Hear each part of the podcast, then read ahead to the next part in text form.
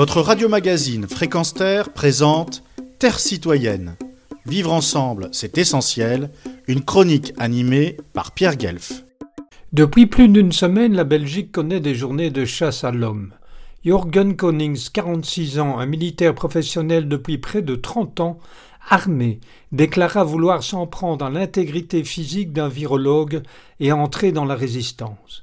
Ce militaire est sympathisant de l'extrême droite, proche des néo-nazis, et a reçu le soutien de dizaines de milliers de Facebookiens clamant Sauver notre héros, alors que de nombreux de ses collègues de la défense déclarèrent être de son avis.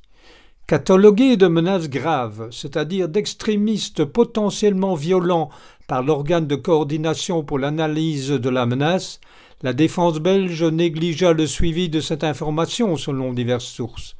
Pour moi, ce fut une, occasion de me rendre à Zedelgem et à un monument cher à des gens comme Jürgen Konings.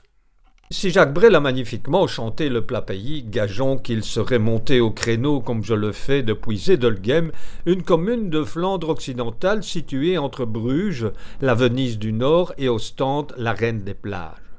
Là, dans cette commune balayée par un vent puissant, sous une pluie battante et un ciel de plomb, au bout d'une longue route menant vers la campagne, s'élève un monument en forme de stèle. Elle est parsemée de dizaines d'abeilles dorées en métal et au sommet trône une ruche.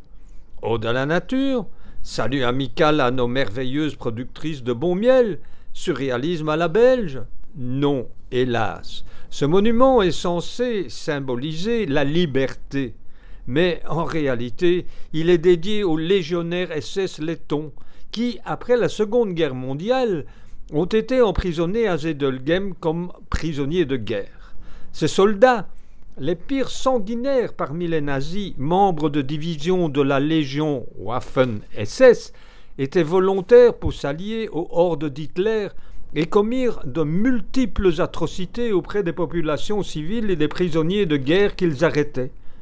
Pourquoi une ruche au sommet du monolithe Parce que, tenez-vous bien, selon le concepteur de ce mouvement, les abeilles sont pacifiques.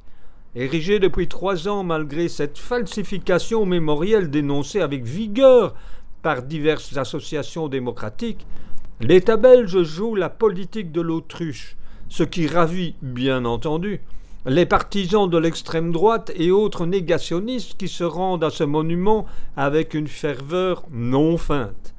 Pour ma part, m'y rendre était une obligation de démontrer médiatiquement que la démocratie est de plus en plus bafouée dans une indifférence dangereuse qui menace nos libertés fondamentales.